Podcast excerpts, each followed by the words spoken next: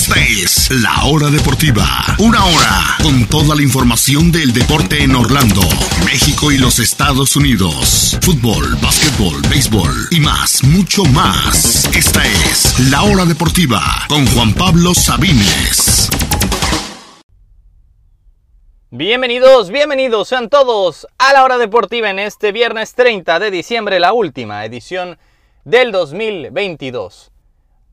Estamos despidiendo el año, vamos a hacer un repaso de lo mejor y de lo más decepcionante en el mundo del deporte en este año.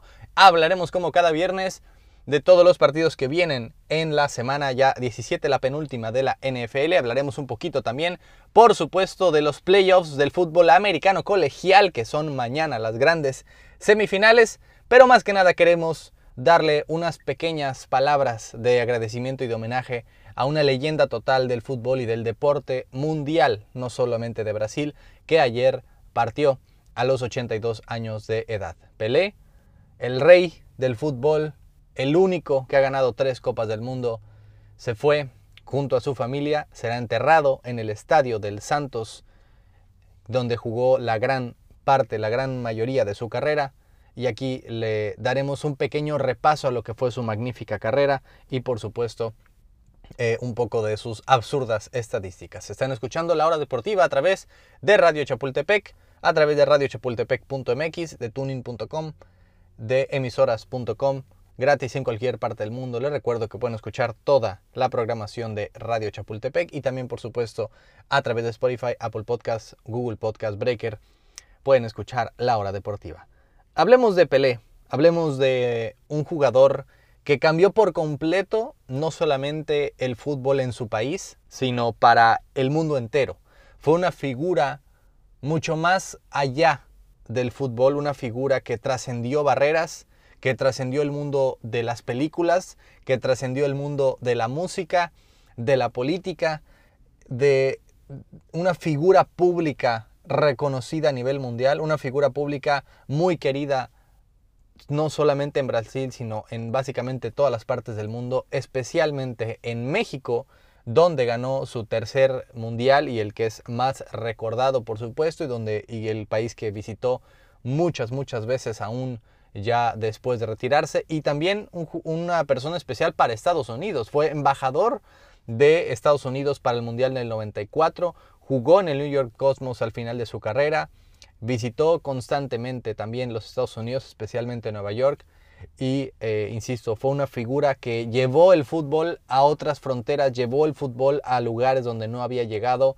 trascendió antes de cualquier otra figura del deporte mundial, antes de eh, un Messi y un Cristiano y un Maradona, antes de un Michael Jordan, antes de un Mohamed Ali inclusive, existió Pelé, una figura del deporte mundial, más allá de sus fronteras, y eso que solamente jugó en Brasil la gran mayor parte de su carrera y en el New York Cosmos ya solamente en la parte final.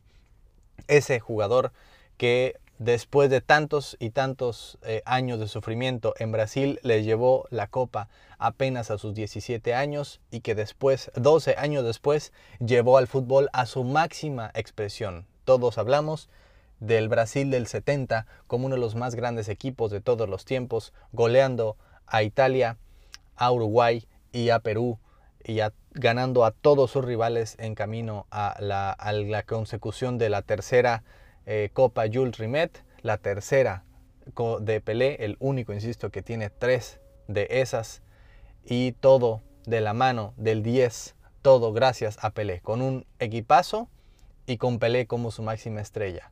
Y además como figura indiscutible del Club Santos de Brasil, con el que ganó todo, con el que metió eh, básicamente casi mil goles entre partidos oficiales y no oficiales y Ayer precisamente falleció Pelé. Pelé fue una figura que, que oficialmente marcó 700 goles, 712 goles, pero se habla de que metió más de mil, de hecho más de 1200 goles, porque Pelé era una figura tan grande que cada que podía iba de tour a otras partes del mundo a jugar algún partido de beneficencia y marcaba goles porque la gente lo quería ver, porque la gente lo iba a ver aún si no era un partido oficial. Era básicamente como una estrella de rock que iba de tour por todo el mundo, solo que en vez de tocar canciones jugaba fútbol. Ese era Pelé, que fue de tour por África, por América, por Europa, por Asia y toda la gente que no conocía bien el fútbol, que era todavía un deporte en crecimiento, iba a verlo jugar a él específicamente. Un jugador que, insisto, trascendió fronteras y trascendió el deporte de una forma que nunca antes se había visto y que todo lo que lo han hecho después de él, tanto dentro del fútbol como en otros deportes, solamente han seguido los pasos que él puso primero. Y quiero hablar de Pelé específicamente con dos historias. La primera es evidentemente la de la Copa del Mundo del 58, que es bien conocido que Brasil había perdido ocho años antes la final del 50 y que el propio Pelé de joven de apenas nueve años vio a su padre llorando y le dijo, papá, no llores, te voy a traer la copa. Y ocho años después, apenas a los 17, todavía hasta la fecha, el jugador más joven, tanto en marcar en una Copa del Mundo, en marcar en una final de Copa del Mundo y también en coronarse campeón del mundo. Hasta la fecha nunca nadie lo ha superado. Él llevó la copa y eso les va una historia que tal vez no sepan. Para ese mundial decidieron que los jugadores brasileños fueran convocados conforme a un examen psicológico. Y tanto Pelé como Garrincha, en su momento, ninguno de los dos entró porque dijeron que eran demasiado vaya, eh, demasiado inmaduros. Obviamente Pelé, era inmaduro si tenía 17 años. Afortunadamente no le hicieron caso, de todos modos llamaron a Pelé y a Garrincha. Pelé empezó ese mundial en la banca, no jugó los primeros dos partidos, entró de cambio en el tercer partido ante la URSS, dio una asistencia para el gol de Babá, el gol que les dio el triunfo y el pase a la siguiente ronda, y en ese momento todavía no se había definido el técnico en usarlo o no. Cuando habían visto que todo un equipo de jugadores, jugadores veteranos brasileños en una Copa del Mundo, hiciera boicot al técnico si no metía a este jovencito de 17 años a jugar con ellos. Es impensable algo así hoy por hoy. Básicamente jugó porque todos sus jugadores exigieron que él jugara, entró y marcó el único gol del partido justamente en ese encuentro de cuartos de final ante Gales, después ante Francia de Jos Fontaine que em, al final marcó un récord de 13 goles en aquella Copa del Mundo, pues Pelé anotó 3 en aquella semifinal y luego en la gran final dos goles, uno de ellos para muchos el más bonito en la historia de las finales de la Copa del Mundo, con ese globito, con una patada y todo incluida y dándole ese título que había llorado Brasil ocho años antes y que él le había prometido a su padre. Pero aún más, más eh, eh, bonita es la historia de México 70, porque Brasil y Pelé fueron al Mundial siguiente y básicamente lo que pasó en Chile y lo que pasó cuatro años después en Inglaterra fue la misma historia. A Pelé no lo eliminaron, lo sacaron a patadas, lo patearon tanto, en aquel entonces no existían las tarjetas rojas, lo patearon tanto que tuvo que salir lesionado de dos mundiales seguidos. Era el mejor jugador del mundo y no pudo completar el mundial porque lo sacaron literalmente a patadas. Era la única, la única forma de que podían detenerlo. Y lo hicieron. Lo sacaron a patadas en el 62. Brasil termina ganando el título, pero él claramente tenía sentimientos encontrados porque no pudo formar parte más que de los primeros dos partidos de aquel torneo.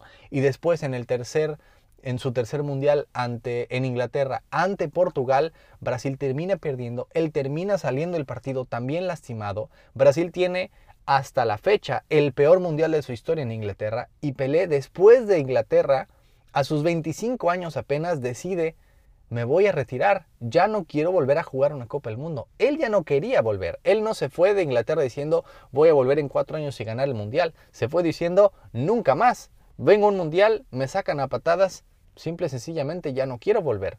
Tuvieron que convencer a Pelé de que realmente jugara con aquel equipo en México 70 bajo la dirección técnica de su amigo Mario Lobo Zagalo, quien fue su compañero en el 58 y que después llegó apenas tres meses antes de la Copa del Mundo a dirigir a aquel Brasil que no llegó con, la, con el mote de favorito como hoy lo, suponemos. No, Brasil había sido abucheado en unos amistosos anteriormente, no venía de la mejor forma. Tostao, el delantero, tenía un problema de ojo que casi lo retira, que de hecho tuvo que retirarse apenas un año después, y Pelé ya era para ese entonces un veterano de 29 años. No llegaba como favorito, no quería volver, lo tuvieron que convencer de que volviera y además la situación política en, su país era muy muy tensa, había una dictadura militar muy eh, terrible eh, que apenas había llegado menos de un año antes y en todo ese, eh, en todo ese drama Brasil juega el mejor fútbol que hemos visto en la historia de la humanidad y gana aquella Copa del Mundo, también con otro de los mejores goles que hemos visto en la, en la, historia de las finales, ahora no anotado por Pelé, sino asistido por Pelé, aquel importantísimo gol de Carlos Alberto y también que él mismo había abierto el marcador en aquella final en el Estadio Azteca. Así que eso fue Pelé, un embajador, no hay, no hay tiempo para, para hablar de todo lo que logró dentro y fuera de las canchas, básicamente todo el mundo, no solo del fútbol, sino de, del mundo. Eh, hemos visto al presidente Biden, al presidente Obama, al presidente eh, Clinton, al presidente López Obrador, a, a, Macron, a básicamente cada figura que conozcamos en el mundo llorando la partida del gran, del único rey Pelé. Si creen que no es el mejor de la historia, está bien, hay algunos que creen que Maradona y está bien, hay algunos que creen que es Messi y está bien, otros que Cristiano, ok. Pero de que es indudable de que Pelé está en ese podio, está en esa conversación y que antes de ellos él era el rey y era el mejor y era el más grande, eso sí que es indiscutible. Pelé, el rey del fútbol, nos ha dejado a los 82 años. Gracias por todo, rey. Nosotros hacemos una pausa y continuamos con más aquí en la hora deportiva.